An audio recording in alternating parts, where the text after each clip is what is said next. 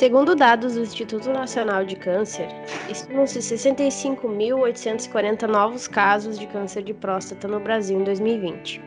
Esse tipo de câncer ocupa a primeira posição no país, sem considerar os tumores de pele não melanoma. A informação ajuda a salvar vidas, e hoje o Conversa Aberta é sobre o Novembro Azul. Diagnóstico, tratamento, tabus. Vamos falar sobre tudo isso.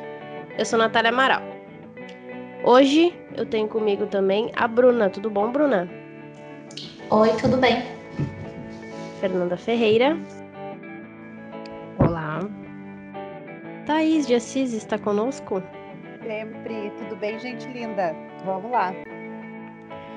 Hoje nós temos também um convidado, o Dr. Bruno Chau.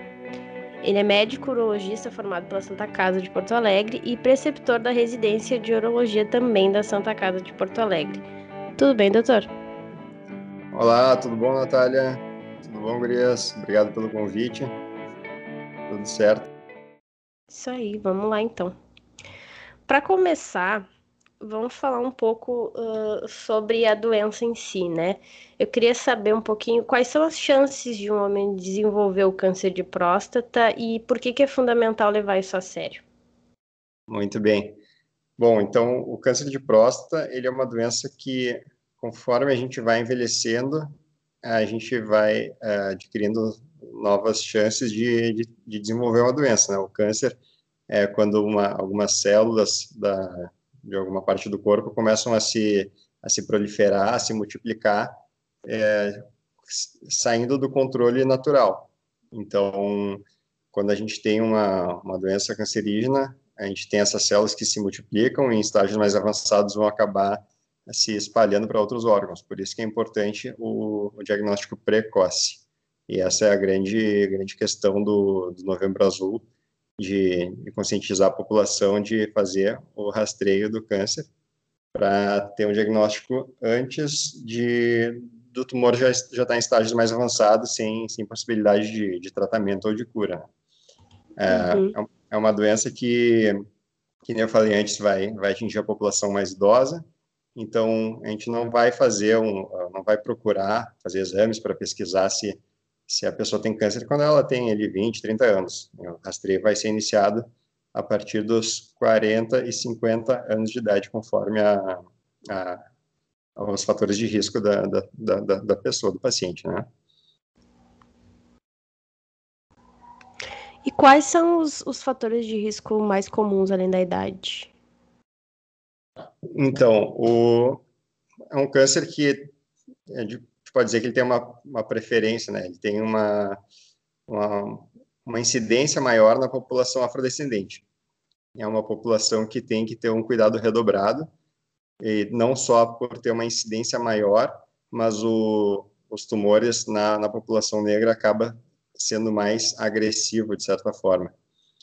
Então, uh, então a gente tem o fator de risco, que é essa, essa questão genética, e a outra questão é a hereditariedade, que é a história familiar do paciente. Se o paciente tem um familiar em primeiro grau, ou, seja, pai ou irmão, que já tiveram câncer de próstata, esse vai ser um paciente considerado com um risco maior do que a população geral, e ele também vai ter que uh, ter um cuidado redobrado e antecipar o rastreio, tá?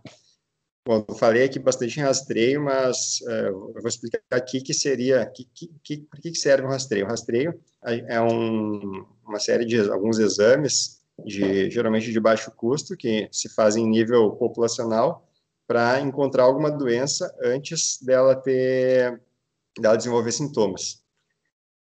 Que nem a gente tem no, nas campanhas do Outubro Rosa. Uh, as mulheres têm que fazer o rastreio para o câncer de mama. Elas fazem a mamografia e ecografia mamária uma vez por ano.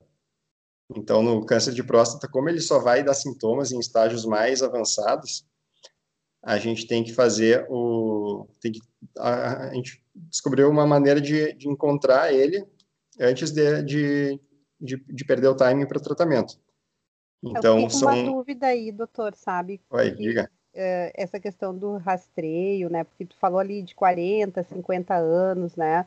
Uhum. Esse rastreio precoce, ele é ali naquela faixa de 40 anos? Ele é antes Isso. disso? Ele vai entrar aí ou vai ser antes mesmo? É, vai ser o seguinte: se, se o paciente não tem fator de risco, que é esses que eu falei que seria a afrodescendência ou algum familiar com histórico de câncer, ele pode começar o rastreio só aos 50 anos. Mas se ele tem algum desses fatores de risco, se recomenda antecipar. Geralmente é os 45, mas digamos que se o, se o paciente tem um irmão que teve câncer de próstata com 46 anos, então a gente vai é, começar um pouquinho antes também a, a pesquisar nesse paciente. Né? Então, no caso do câncer de próstata, o rastreio é muito simples. São dois exames que são complementares, que é o PSA, que é o exame de sangue, e o exame de toque. O, são, o exame de toque é um exame barato de se fazer, o PSA também é um exame barato, e que a gente tem muita chance de, de detectar um, um, tumor inicial, porque o câncer de próstata ele tem uma, uma, taxa de cura muito alta se detectado inicialmente. Se a gente detecta quando ele ainda está confinado à próstata, aí dá para fazer o tratamento, com cirurgia, radioterapia. Agora, se o tumor já saiu da próstata, já, já espalhou para outros órgãos, ele pode dar metástase para os ossos, para os linfonodos, né, pulmão, fígado. Então, já fica bem mais complicado de fazer um tratamento curativo. Entrando um pouco, pegando esse gancho, a uh, questão do que, do que o, o, o, câncer causa, né? O câncer tipo, causa no corpo, assim.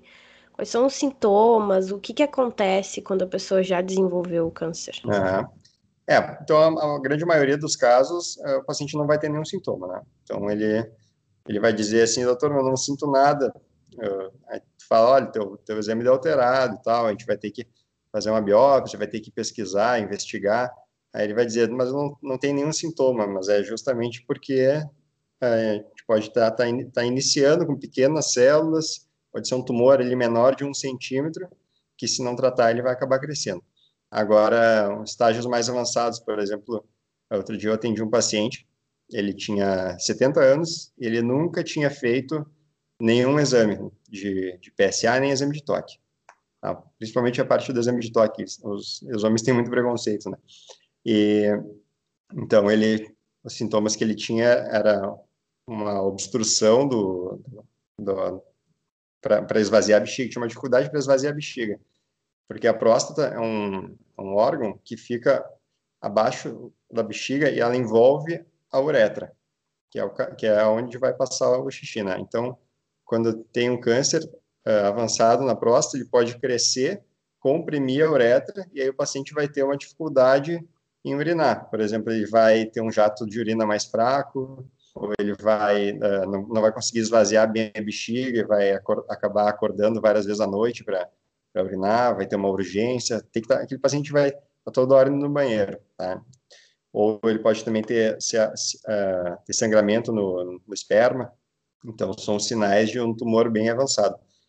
Uh, claro que eu não quero assustar ninguém que, que tem algum tipo de, de sintoma de, uh, de dificuldade para urinar, porque a maior, a maior parte desses desses sintomas são causados por uma próstata aumentada, mas não pelo câncer, por um aumento benigno, que é muito comum na população também com a mesma faixa etária, entre 50 a 70 anos. Uh, mas também pode ser que seja um, uma obstrução pelo, pelo tumor. Né? Sabe que a gente tentou trazer, assim como a gente fez o o, o Outubro Rosa. A gente tentou... Tá, está um pouco baixo teu, teu áudio. Peraí. E agora melhorou? Isso. Sim. A gente te... Ah, tá, então vamos lá de novo. A gente tentou trazer, uh, assim como a gente fez no Outubro Rosa, uh, depoimentos de pessoas que tivessem superado, que tivessem passado com essa, essa dificuldade, né, pelo câncer, então. E, e, e foi incrível, assim, né, o nível de dificuldade porque nenhum do, das pessoas que a, que a gente conhecia uh, quis se expor e contar a sua história. Né, do que, que aconteceu, e mesmo que a história tenha sido positiva, né, doutor, uh, para estimular, né, o, realmente como é difícil essa, essa situação para o homem, sabe? E às vezes eu vejo assim a questão do, do, do câncer para o homem, que o homem ele sacaneia ele mesmo, sabe? Eles, eles, eles mesmos se sabotam quando ficam debochando, quando começa a chegar perto do, dos 40 anos e, e, e começam a questionar, questionar, a masculinidade dele só porque vai enfiar o dedo lá no cu, entendeu? Eles ficam com esse negócio, uh, uh, uh, o que que tem, gente? Vamos tirar, vamos tirar a cera do reto, tirar os pelos do reto com cera, que nem a gente faz, né? Olha, não deve ser muito pior, né, galera? Dá licença. E aí ficam fazendo esse drama todo, gente. E se e, e morrendo e ficando doente, chegando num limite muito difícil, né? Do doutor chegar e dizer assim, ó, oh, gente, às vezes muita situação as pessoas chegam aqui e já já está com metástase, já já fica difícil, né? Uh, a interferência, e daqui a pouco, assim, tu, tu tá com um câncer tão profundo, não sei se eu, estou usando a expressão certa, uhum. desculpa a ignorância uhum. aqui, né, uh, coloquial, está tão profundo o câncer que, que, que se tivesse as consequências da remoção da doença, elas acabam sendo maiores, né, se a gente se fosse, se fosse detectado no início, né, doutor? Eu acho assim que o pior de tudo uh, de, dessa situação toda, a gente tenta conscientizar as pessoas e tudo, é, é, é essa questão de, das, do homem se sacanear por ele mesmo, né? É, ninguém joga contra ele, é, é, é, é, o homem contra o homem mesmo, porque eu vejo assim os amigos sacaneando, falando coisas assim, rindo do cara, né? E, agora mesmo, por, por, exemplo, a gente tentou conseguir essas pessoas, ah, eu não, não tenho vontade de falar sobre isso, eu não quero me expor, ah, desculpa, Tata, gosto de ti pra caramba, mas eu não vou falar sobre isso, não. É, é, é por isso que, que informar pode ajudar a mudar um pouco isso, né? Porque informação pode salvar a vida dessas pessoas. Porque eu não, eu não, eu, eu, até levando nisso, porque quando eu perguntei no início, ah, por que levar a sério? Porque geralmente não levam a sério, né? Fazem esse tipo de brincadeira, como a Thaís acabou de, de, de falar. Eles fazem piada e coisa, e na verdade é um, é, é, mata, né? É câncer, né? Não é uma coisa simples, né? Então, agora deixar aí pro doutor responder a Thaís, que eu me meti. Mas é, é bem isso aí, Natália, é, que tu falou da, da campanha, né? eu vejo muito paciente que vem, vem no consultório porque ouviu na rádio, ouviu um outdoor do Novembro Azul, ou, ou, ou viu uma propaganda no Facebook, no Instagram, conscientizando, e, e aquele paciente que deixou o ano inteiro para fazer os exames de check-up, ou que não faz o check-up já há dois, três anos, e aí, ainda mais agora com a pandemia, que acabou que de março para cá ninguém fez, é, ninguém mais fez check-up, né? E aí ele vê essa propaganda em novembro, vê é, é o da Alessandro ali do Inter fazendo propaganda na Santa Casa e tem na TV e tudo mais, tá no YouTube. Então, dá aquele clique, muitas vezes o paciente é, é, o, é um empurrãozinho que o paciente precisa para, tá, novembro, final do ano, né? Não fiz meu check-up esse ano, vou no, vou no, vou no urologista para fazer. Então, isso, essa, esse tipo de campanha ajuda bastante. E, e sobre o que a Thaís falou, assim, é, é muito triste a gente é, pegar um, que nem aquele paciente que eu, que eu falei do, do diagnóstico, que nunca tinha feito o rastreio, né? Porque é uma doença muito. Claro que tem aquelas doenças que são mais agressivas que a gente talvez não, não conseguisse, uh, não, não, fosse mudar o curso dela, porque ela evoluiu de uma maneira muito rápida. Mas, em geral, o câncer de próstata, de próstata tem uma evolução mais lenta. Ele não é um câncer, por exemplo, que nem o de pâncreas, que, que matou Steve Jobs, que há três, seis meses o paciente é consumido e, e falece da doença, não tem o que fazer. A, a grande maioria dos casos do câncer de próstata tem uma evolução lenta, gradual, a gente tem tempo de tratar a doença, né? Então, o fato do paciente ficar ali uns 3, 4, 5 anos, ou a vida inteira sem fazer o rastreio, sem fazer o exame de toque, sem fazer o PSA, acaba tirando a chance dele de, de curar, né? É, e a, a questão do, do, preconceito, assim, é muito forte ainda, porque eu vejo é que o paciente que chega no consultório, ele não, ele já vem disposto a fazer o exame, então ele acaba não fala que tem que fazer, ele, ele aceita, ele não acaba não, não reclamando muito, faz uma piadinha que outra, assim, ah, doutor, mas não vai nem me dar flores. Pede para olhar ah. tua mão, qual é o tamanho da sua é. mão, doutor? Quando ele cumprimenta o cara, já fica assim. Eu sempre brinco com o paciente que meu dedo é, é, é relativamente fino, então não, não machuca. Eu tô azar, tô rindo de vocês, guris. mas, mas o paciente que, que já que tomou aquele passo de marcar a consulta e, e entrar na porta do consultório, ele é um, é um paciente já diferenciado, que está preocupado com a saúde. Muitas vezes a mulher dele que leva ele ou a filha geralmente a, é a filha, o parente mulher, né, que acaba levando o, o paciente. E no interior tem muito disso, né, de, de não, ah, machão, né, não, não vai fazer exame de toque, sei lá, tem medo de gostar, vão, os amigos vão rir, né, isso que tu falou dos os amigos fazem fazem sabotagem também, o paciente se faz uma, uma autossabotagem, né, mas, mas eu vejo que está mudando, né, uh, o, o, problema maior é aquele paciente que não, não toma nenhuma atitude que, que que é o que, é o que, é o que a gente acaba não tendo contato, né? A gente acaba tendo contato tardiamente quando ele, quando ele já está com uma doença mais avançada. Ô, doutor, e não é uma questão assim. Uh, eu, eu, eu acredito que isso não seja uma questão assim de. Uh, de, de, de, cultura, sabe? Da pessoa, ah, menos estudo, não sei o quê. Eu vejo pessoas bem esclarecidas, né? E, e, e realmente elas, elas, mesmo assim, têm um preconceito. Sim. Eh, eu não sei, eu acho que agora tá, tá menor. Né, dá para ver de uma forma mais positiva, mas ainda a gente precisa caminhar muito, né? Eu não sei se tu vê que, que houve uma melhora, se tem realmente uma aceitação mais do homem com relação a isso, se deu, ou ainda continua mesmo bem difícil. É, eu, eu acho que tem, tem, tem, uma melhor aceitação. Por exemplo, tem paciente que uh, bateu 50 anos, aí passa um pouquinho, 51, 52, eles vão no neurologista para começar o rastreio, mas ainda tem paciente que, não sei se é falta, às vezes é falta de informação, às vezes ele nem sabe que tem que fazer o rastreio, aí ele vai chegar na primeira vez no neurologista com 60, 65 anos, é, então, muitas vezes não é nem, não é nem preconceito, é porque ele realmente não sabia que, que existia o, é, o rastreio, não sabia que tinha que fazer, é, não sabia com que idade tinha que começar a fazer, né? Ou às vezes ele vai procrastinando também, e quando vê, já passaram esses 10 anos, ele, ele nunca fez o exame. É, é, que, é que é muito diferente a, a cultura de, de ir no médico do homem e da mulher. É, porque assim, o homem, o homem ele, ele nasce, ele vai no pediatra, toma as vacinas, e depois, ele, quando ele tem 50 anos ou mais, ele vai neurologista. Geralmente quando está com um problema de ereção.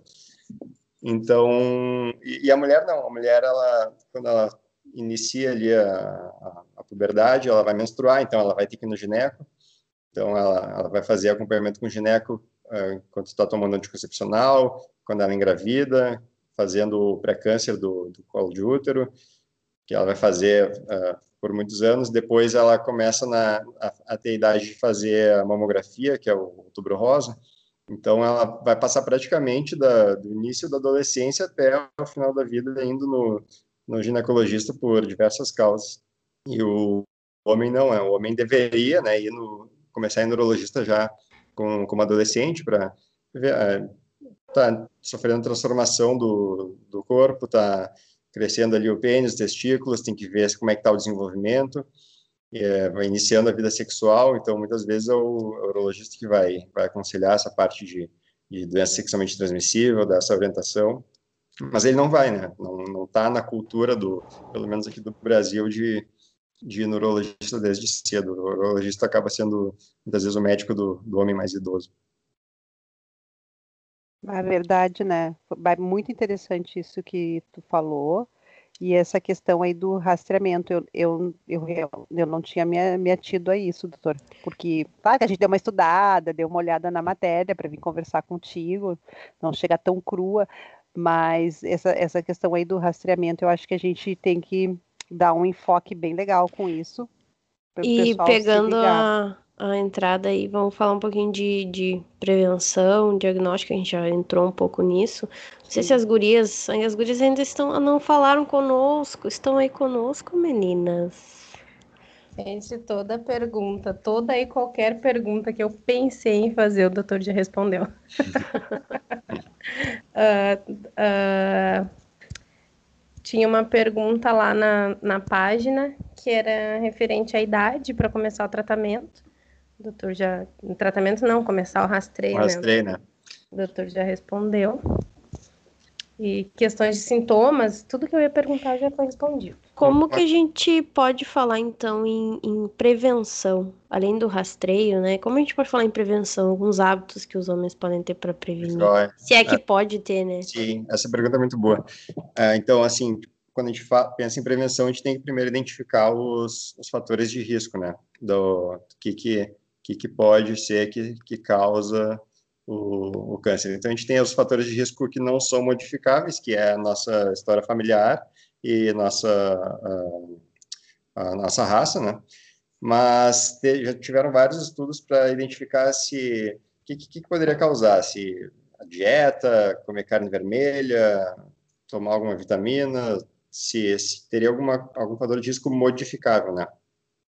Então, na verdade, já se estudou muita coisa e não se chegou à conclusão de, de quase nada. Já tentaram associar o, o consumo de álcool, uh, não, não chegaram a nenhuma conclusão. Uh, o consumo de laticínios, de gordura, de carne vermelha, então acabaram não, não sendo conclusivos uh, nem como fator de proteção, nem como fator de risco. Se sabe atualmente que o cigarro tá, tá, tem, tem comprovação de que é um fator de risco, né? É, o cigarro é é, fator de risco para praticamente tudo, né? Se tu chutar algum problema, o cigarro está ali como fator de risco. As pessoas acham que o cigarro causa só câncer de pulmão, mas ele causa câncer de bexiga. Na, na minha área, na neurologia, principalmente o câncer de bexiga tem muita muita relação com com, com cigarro. E que eu comentei sobre o Steve Jobs, teve câncer de pâncreas também está relacionado ao cigarro, câncer de esôfago, câncer de laringe, enfim. É, e uma, uma coisa que chamou atenção no, nos estudos é que antigamente se achava que a vitamina E, a suplementação de vitamina E, era um fator de proteção. É, então, eles davam, os médicos recomendavam, ah, toma vitamina E que, que, que vai diminuir o risco de câncer. Mas eram estudos bem fracos, mal, mal feitos, mal, mal desenhados.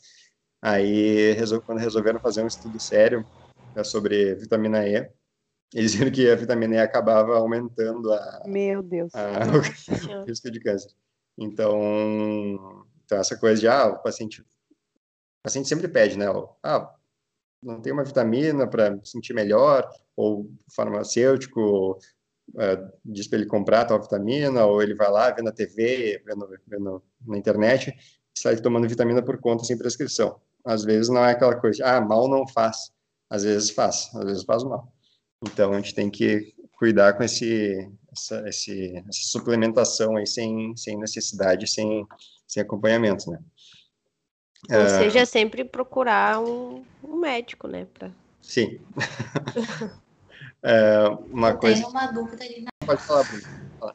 É, eu tenho uma dúvida ali na parte, na parte ali de, de prevenção diagnóstico, né? Uh, a partir de uma determinada data, o homem tem que uh, procurar o urologista e tudo mais, né? E eu vejo que muitas pessoas falam assim, ah, vou fazer só o exame de sangue.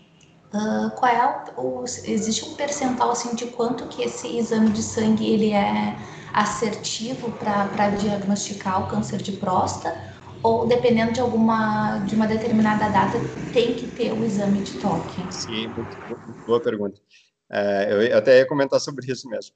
É, só, só voltando ali no fator de risco, eu acabei não mencionando, mas a obesidade também está tá relacionada com, com o aumento do risco, né? Então, é, basicamente, se tu quer, tu quer um manual de, de para reduzir tua chance de ter câncer de próstata, é cuidar da dieta e não fumar, né? Claro que fazer exercício sempre ajuda na, na imunidade e, e, na saúde em geral. Uh, agora, sobre o PSA. O que, que, que, é o PSA? O PSA é uma, é uma proteína que ela é produzida na próstata e ela é produzida só na próstata, mas ela, ele vai aumentar, ele vai se elevar em várias situações, não é só o câncer que eleva. Então, ele é, ele é muito sensível, né? Ele, ele, o PSA, qualquer doença que acometa a próstata, ele vai subir, mas ele não é específico para o câncer. Então, assim, o paciente que tem a próstata aumentada, uh, geralmente por causa da idade, pode ter um PSA mais alto. Se o paciente tem uma infecção na próstata, uma prostatite aguda ou, ou prostatite crônica, ele pode também é, levar o PSA. Uma infecção urinária, algum traumatismo, às vezes até se o paciente é, andou de bicicleta e, e teve ali uma, uma, compressão da área da próstata, pode aumentar o PSA. Então, tem várias situações que ele aumenta. Então, sempre que o paciente chega com um exame de PSA alterado, a primeira coisa é a gente excluir qualquer uh, outra situação que possa ser responsável e, e repetir esse exame depois de, de algum tempo, de algumas semanas, porque se for alguma uma causa inflamatória infecciosa, esse PSA vai baixar com o tempo. Quando é tumor, ele não baixa. Quando é tumor, ele persiste elevado e tende a aumentar.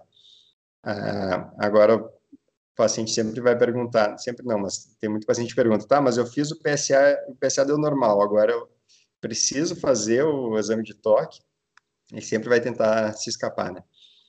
Então, são exames complementares, não dá para fazer só um ou só fazer o outro, porque tem aqueles tumores que eles não vão uh, elevar o PSA e vão ser diagnosticados pelo exame de toque. Por exemplo, aproximadamente 20% dos tumores, eles são diagnosticados pelo exame de toque. É, eu tive um paciente mês passado que ele vinha fazendo o, todo ano só o PSA. Ele tinha tem 59 anos e ele vinha de outro médico, né, não era urologista, mas só fazia o PSA todo ano e vinha sempre normal. Aí esse ano ele consultou comigo, consultou com o urologista, uh, primeira vez no urologista. Falei para ele, vamos fazer o exame de toque. Ele teve aquela resistência, mas acabou cedendo. Fiz o exame de toque e aí eu senti um nódulo. Era um nódulo suspeito, claro, o nódulo pode ser benigno, mas pode ser maligno, então a gente tem que complementar a, a investigação. Aí pedi uma ressonância da próstata e, e aí confirmou um nódulo suspeito para câncer, o nódulo tinha 8 milímetros, e aí ele fez a biópsia na sequência e confirmou um câncer. Então, era um paciente aí de 59 anos que vinha só fazendo o PSA, vinha dando normal ano após ano, e se ele não faz exame de toque, talvez uh, fosse uh, encontrar doença, não sei, daqui a 3, 4, 5 anos, uma doença mais avançada já sem, sem chance de cura. Né? Quanto, quanto tempo dura o exame de toque? Três segundos. Ah, rapidinho. Para, olha isso, galera tá reclamando. Então que reclamando, gente. Ah, não, eu vou mandar eles na Marisa na, na, na senhora que faz a minha depilação inteira. Ah, vão tomar banho, rapaziada. Vão se ferrar. São é. os pais dos fracotes, gente. gente. Meu Deus do céu. Ah, eu achava que era uma coisa absurda, mas não isso. Não, não tem, não tem mistério, né? Tu bota o dedo, aí logo. Por que, que, por que, que, a, por que, que é feito? O que, que, que, que o ânus, né? O que, que o reto tem a ver com a próstata?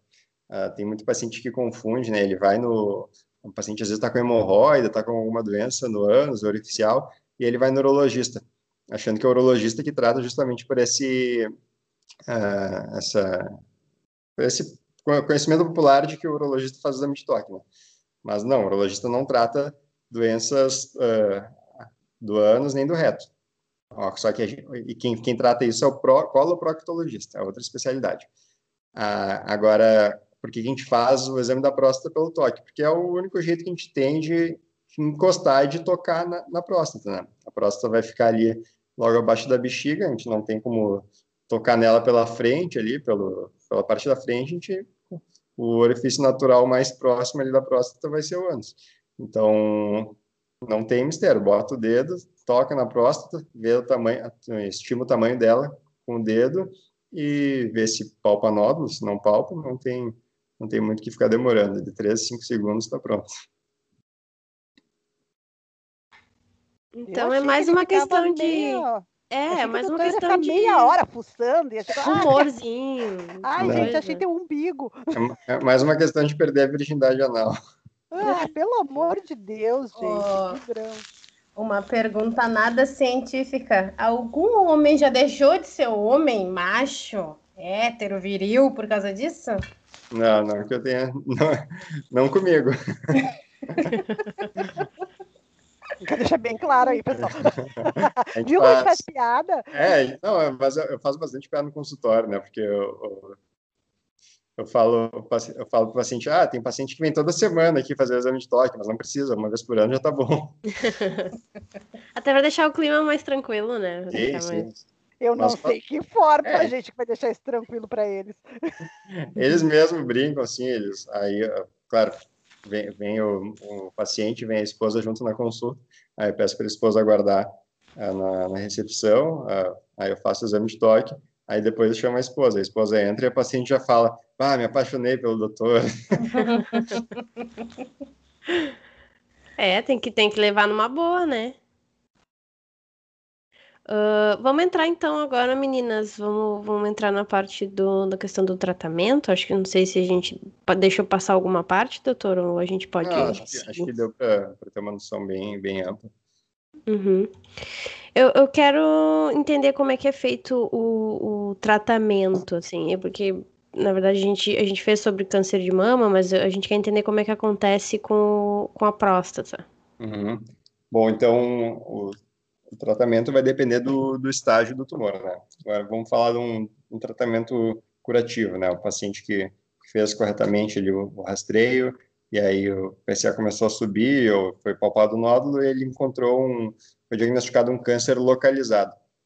Ah, antes de falar de tratamento, só, só para esclarecer, se o paciente faz um PSA que está alterado e tem um nódulo no exame de, pro, de, de toque, não quer dizer que ele tenha câncer ele vai ter que fazer uma biópsia da próstata, vai, vai ter que retirar ali fragmentos com, com procedimento, com anestesia, para confirmação. Então, vai, vai ser analisado o material, vai ser analisado o tecido da próstata, e aí sim vai ser confirmado o diagnóstico. A gente não pode dizer que o paciente tem câncer só porque levou o PSA ou só porque sentiu um nódulo, tá? São só, esses, esses exames são só para gerar uma suspeita e a gente levar a investigação adiante.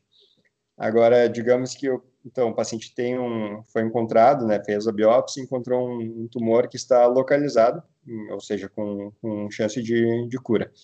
Então, a gente tem a opção de fazer a cirurgia, que chama prostatectomia radical. Então, a cirurgia vai, vai ser retirada toda a próstata e as vesículas seminais.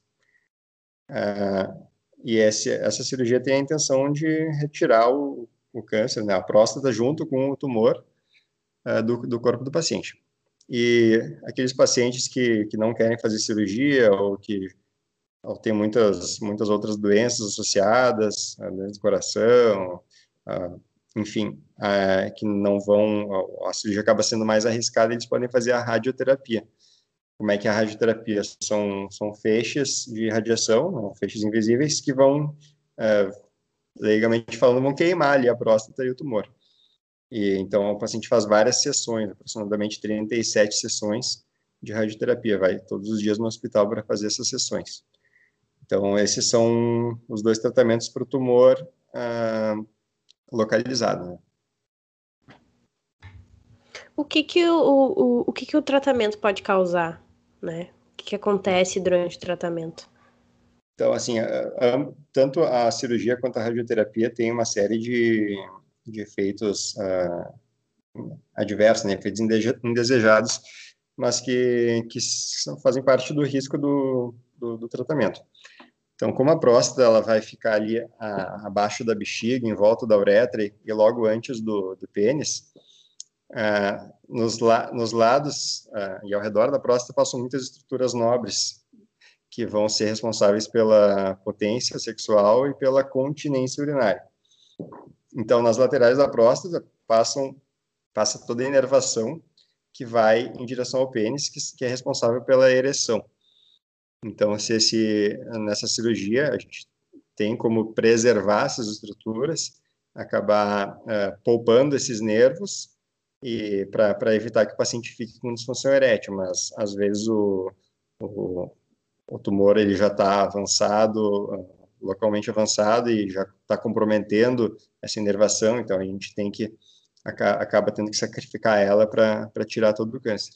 E aí o paciente pode ter um, um prejuízo na, na, na, ereção depois da cirurgia. Claro que tem tratamento, tem várias formas de tratar essa, essa disfunção erétil, mas, mas ela pode causar sim essa, esse prejuízo. E outra, outra questão é a continência, né? O, o, a musculatura que segura a urina, que, que faz a gente não, não perder a urina, ela fica uh, junto da próstata, a gente também tem que tomar cuidado para não, não lesionar essa musculatura na cirurgia uh, na hora de tirar a próstata, que aí o paciente pode acabar tendo um escape de urina ou não conseguir um controle adequado. Uh, a radioterapia também, por, por a, acabar irradiando a próstata e aos arredores dela, também pode lesionar o feixe, da, que é a inervação para o pênis, pode lesionar o esfíncter, ficar incontinente, pode afetar a bexiga, o paciente ter sangramento na bexiga, sangramento nas fezes. Então, claro que todas essas, essas coisas que eu estou falando não é para assustar, né, para demonizar o tratamento, são complicações que, que existem, né, que podem acontecer, mas acontecem na, na minoria dos casos. A grande maioria do, dos pacientes, eles ficam bem, uh, não tem, tem poucas complicações, ou se tem complicações a gente consegue tratar. Então, é, mas, mas algum, algum percentual ali menor vai, vai acabar sofrendo com isso. De alguma forma pode afetar a fertilidade? A fertilidade, sim, sim, acaba, porque que acontece? A gente retira a próstata e as vesículas seminais. Então, esse, a vesícula seminal, ela, ela vai armazenar o sêmen, então, que seria o, o ejaculado do paciente não tem relação com os espermatozoides. Tá? Os espermatozoides vão vir do, do testículo e vão se, vai se juntar com, com o sêmen. Mas uh, o paciente que faz a cirurgia, ele vai ter o quando ele quando ele gozar, né, quando ele quando ele atingir o orgasmo, ele vai vai ter toda a sensação normal preservada, ele vai sentir orgasmo, vai ter aquela sensação porque o orgasmo é um, é um fenômeno neurológico, mas não vai sair nada, vai ser um gozo seco. Né? Ele não vai ele vai gozar, mas não vai ejacular, não vai não vai expelir nada. A questão da fertilidade, claro, como como não vai ter o sêmen que vai conter os espermatozoides, ele não vai conseguir engravidar ninguém. Agora, se ele quiser uh, engravidar por métodos artificiais, ele pode, porque aí ele pode extrair diretamente espermatozoide do, do próprio testículo ou antes do tratamento ele pode congelar espermatozoide, que é o mais adequado. Mas o que acaba é que o paciente que, que é diagnosticado com câncer, geralmente está na faixa dos 50, 60, 70 anos, então ele já tem até, tem filho crescido, tem neto, dificilmente ele vai querer uh, construir, uma, construir uma família nova, mas claro que sempre, sempre tem as exceções, né? Mas via de regra não é o que a gente vê por aí. Doutor, me surgiu uma dúvida agora, falando a questão da, da idade mais avançada. Tem casos que, que um paciente possa ter o câncer antes dessa, dessa idade? Casos bem, uh, bem raros, né? Tem, já, já tratou paciente com tinha câncer de próstata com 43, 44 anos, e geralmente são os tumores mais, mais agressivos, são bem raros, e são tumores bem, bem, bem agressivos, bem brabos, né? Então, são tumores que crescem muito rápido, se espalham muito rápido, então é um, um prognóstico bem, bem ruim, assim, para essa paciente que tem um, que tem um tumor uh, quando ele é bem jovem mas não é não é o nosso cotidiano, mas pode acontecer sim. Ô, doutora, olha só, esse, dessa questão aí do câncer, né, de, de próstata, é, ele tem um índice, assim, de cura bem significativo, né? Uhum. Uh, normalmente a pessoa faz a cirurgia e fica tudo ok. As, essas, uh, as maiores consequências, digamos, são exatamente essas que o senhor falou, que é a questão da incontinência urinária, né, que causa esse desconforto, a questão da erétil, né, do uhum. homem também, né, eu acho que, que, que esses são os fatos que mais, é, é, são as consequências que mais pesam, assim, né, porque, na verdade, vocês são exitosos na, na sua grande maior parte da, das cirurgias, né, de, ou, no tratamento desse tipo de câncer, né. É, é uma cirurgia uh, bem, além do, do fator uh, orgânico e funcional que, que, acaba, que acaba afetando, né? O homem pode ficar com continência, com disfunção erétil, ela abala muito a, a parte psicológica. Então, essa é uma, é uma doença bem que sempre é ideal ter um acompanhamento psicológico por, de perto do paciente, porque tu vai mexer na, na virilidade dele. Né? Então, é um homem que muitas vezes sempre foi uh, já, já, já é relutante de, de ir no, no uro fazer o toque porque é ouro machão, né? Então ele aí faz um tratamento e ele fica com, com disfunção erétil. Primeiro eu tenho tenho todo o fator psicológico de ser diagnosticado com câncer, né? Então tu tá tá com a tua vida em risco e, a, e aí para conseguir se salvar, para fazer para se curar dessa doença, tu, tu pode sacri acabar sacrificando tua, tua virilidade, né, tua potência sexual. Então tem muito muito impacto psicológico né, para os pacientes. Ah, não só a parte sexual, mas o paciente acaba tendo que às vezes usar um forrinho, né?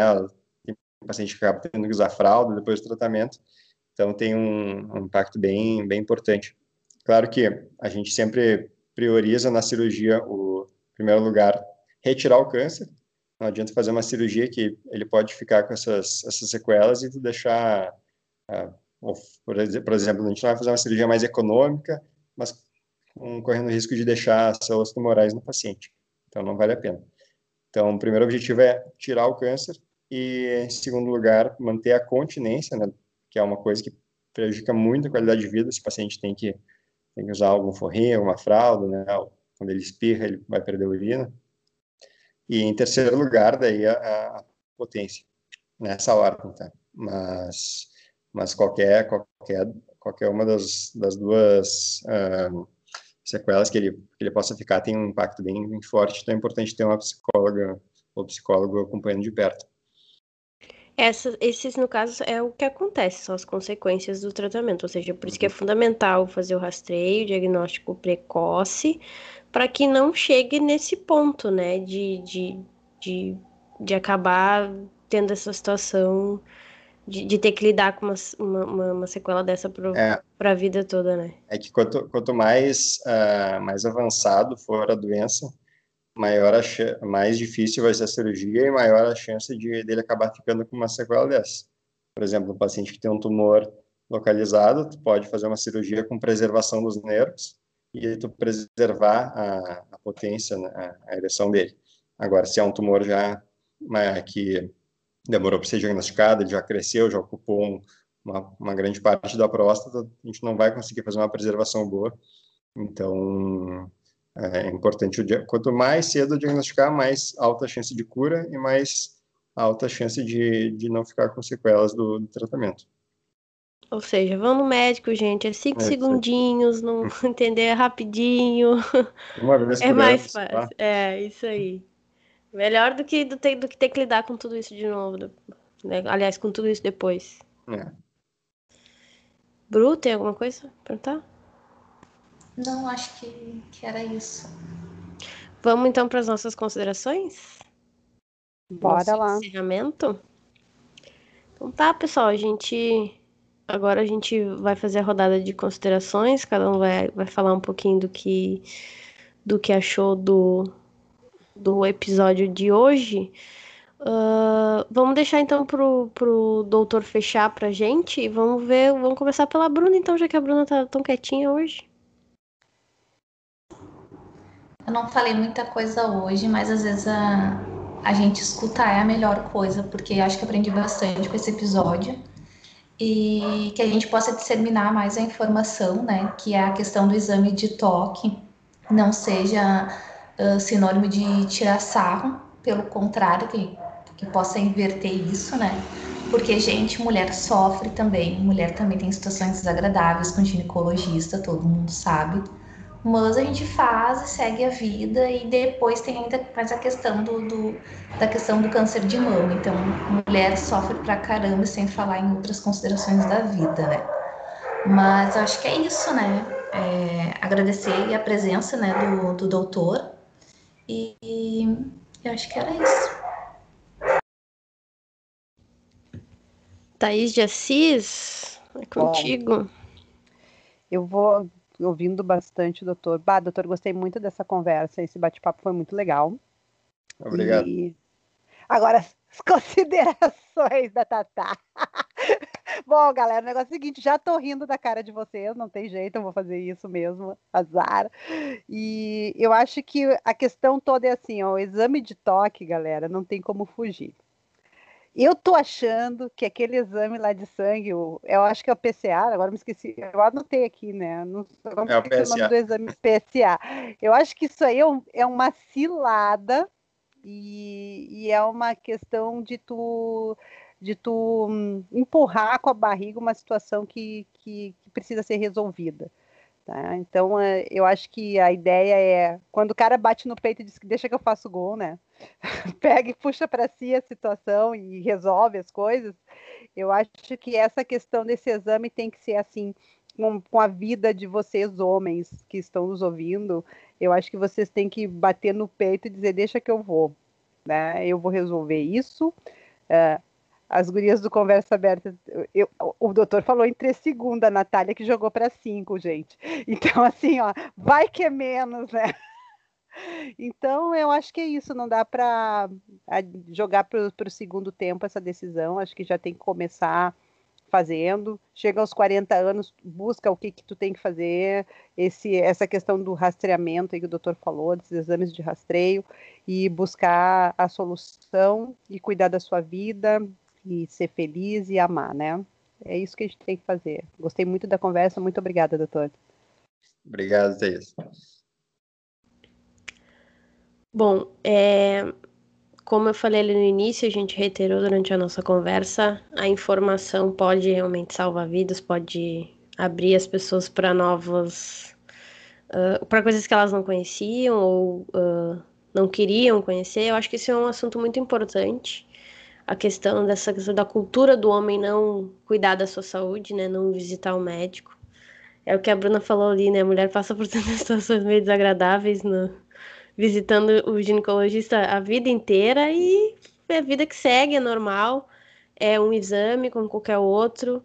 E tem, a gente tem que desmistificar um pouco essa questão da masculinidade também, porque uh, ninguém vai. Uh, a sexualidade não vai mudar por causa de um exame. Acho que a gente precisa abrir a cabeça para isso, né? A gente está falando de vidas, a gente está falando de uma doença é, gravíssima, a gente está falando de câncer, né? E, e não pensem que a mamografia, senhores, é fácil de se fazer, que também é, é, é bem dolorosa. Minha mãe já me disse que é, é um exame extremamente doloroso. E tem que fazer. Então, pensar um pouco se a gente quer aproveitar os momentos, vocês homens querem aproveitar os momentos com os netos de vocês, com os filhos de vocês, com a família de vocês por um longo tempo, ou se vocês vão ficar, como a Thais disse, empurrando com a barriga um possível diagnóstico e se curar de uma doença dessas e continuar vivendo a vida de vocês, ou se vocês vão ficar nessa de, ah, não, não pode. A gente até faz piada, a gente fez piada aqui, mas acho que nas minhas considerações eu vou colocar que a gente pode até fazer piada, mas vai lá fazer o exame para que continue vivendo bem aí, para garantir bons, bons anos de vida em família. Então, agora vamos seguir com a Ferreirinha. A Nath falando, ai, não vou fazer piada. Eu assim, pensando, vai lá, o doutor faz até um carinho, o doutor é legal, querido. Tem sempre tá. ser pra ser a séria do rolê, né? É, sempre eu avacalhando. Então, uh, quero agradecer o doutor, né? Antes de mais nada. Achei que foi muito bom, muito completo o, o episódio, tanto que todas as perguntas que a gente tinha para fazer aqui foi tudo explicado certinho. E dizer, homens, cuidem-se. Uh, não, não tem mais muito o que falar, né? Só e a gente colocou uma caixinha de perguntas lá no, no Instagram. E teve é, o Ronaldo, ele disse para perguntar para o médico, para perguntar não, para pedir para o médico deixar uma frase, né, que possa convencer os caras a, a, a perder esse tabu aí, né? Uh, eu tenho, meu pai é uma pessoa muito resistente para ir em médico. eu utilizo a frase assim: tu quer morrer? É só isso que eu falo, daí já é o suficiente. No outro dia, ele tá marcando, não, já marquei a consulta. Ah, então tá. Então eu quero saber, doutor, qual, qual a, a frase que tu podia utilizar para quebrar esse tabu aí do, da, da, da, consulta do exame de toque?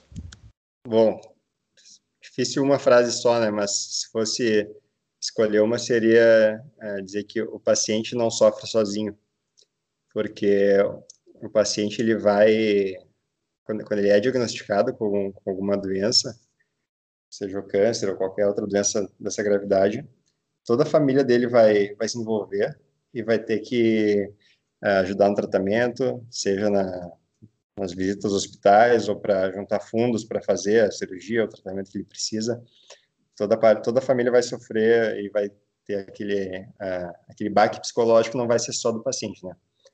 Então, o paciente ele acaba sendo muito, ele acaba sendo egoísta se ele não quer uh, ir no médico, porque uma hora uh, o fato dele não ir no médico não quer dizer que não vai ter doença, né? Só quer dizer que a doença vai, uh, se ele for ter a doença, ela vai aparecer no futuro e de uma forma mais avançada, mais agressiva, e que vai causar um sofrimento tanto para ele quanto para a mulher dele, para os filhos dele, sobrinhos, enfim, os netos, que, que vão, vai todo mundo, pode ter certeza, vai todo mundo se envolver uh, no tratamento dele para ver ele bem, e então ele vai estar causando um sofrimento para toda a família, né? Talvez por uma, uma, um simples preconceito ou uma procrastinação, né? De, de não fazer o, o rastreio. Não só do câncer, né? Todas as outras doenças que, que acometem e que o homem vai ter que, vai ter que ir, diabetes, doença do coração, obesidade, é, paciente que fuma, então ele não, o paciente não vai sofrer sozinho. Uh, o senhor vai fazer o fechamento agora, doutor? Bom, acho que eu falei, falei bastante aqui, espero não ter falado demais, mas acho que quem entendeu, entendeu, né? Quem não entendeu, depois de uma hora de conversa, uh, acho que não, não tem muito o que, que falar para convencer. Mas eu convido a, a quem quiser conhecer meu trabalho, Estou presente nas redes sociais, no Instagram, é urobrunochal, tudo junto, acho que vocês deixam o link, né? Tem a página do Facebook também, tem o site, então se puderem depois deixar o link no, na descrição do podcast. É, e se quiserem me mandar também alguma, alguma pergunta, algum, manda por direct no Instagram que sempre que dá eu tento responder. A doutora, eu adorei assim o que o senhor falou da questão da, da família, né? A gente, a pessoa não pode pensar só nela, pensar também nas pessoas que amam. Então, se cuidar é um ato de amor mesmo. Tá? Uhum. Ah, muito obrigada, doutor. Mesmo. Então, olha, vontade de dar um abraço, assim, porque é muito importante. Acaba a pessoa sendo egoísta, pensando só em si e não pensando no sofrimento que ela vai causar para as pessoas que a amam. Né? Muito obrigada mesmo, doutor. Eu que agradeço aí o convite, achei... Foi meu primeiro podcast, mas achei muito legal. Então, obrigado, Natália, Bruna, Fernanda, Thaís. Quando, sempre que, que tiverem, uh, sempre tiver disponível, quiserem fazer o convite, eu estou de portas abertas aí para bater um papo com vocês. Ah, obrigada mesmo. Pá. Fica com Deus aí. Adorei, adorei isso, doutor. Bah, adorei mesmo. Vou, vou reiterar aqui o, o nosso agradecimento mais uma vez e dizer para os nossos ouvintes acompanharem lá o trabalho do doutor no Instagram, no Facebook, no site dele. A gente vai deixar todos os contatos tudo bonitinho lá na divulgação do episódio. Uh, dizer para vocês seguirem a gente também lá no Instagram, Conversa Aberta Podcast. Que mandem suas perguntas, sugestões de pauta, o que, que vocês querem ouvir. A gente está sempre aberto a conversar com vocês aquilo que vocês querem ouvir da gente. Lembre-se que podcast é tudo de bom. Até o próximo episódio. Tchau.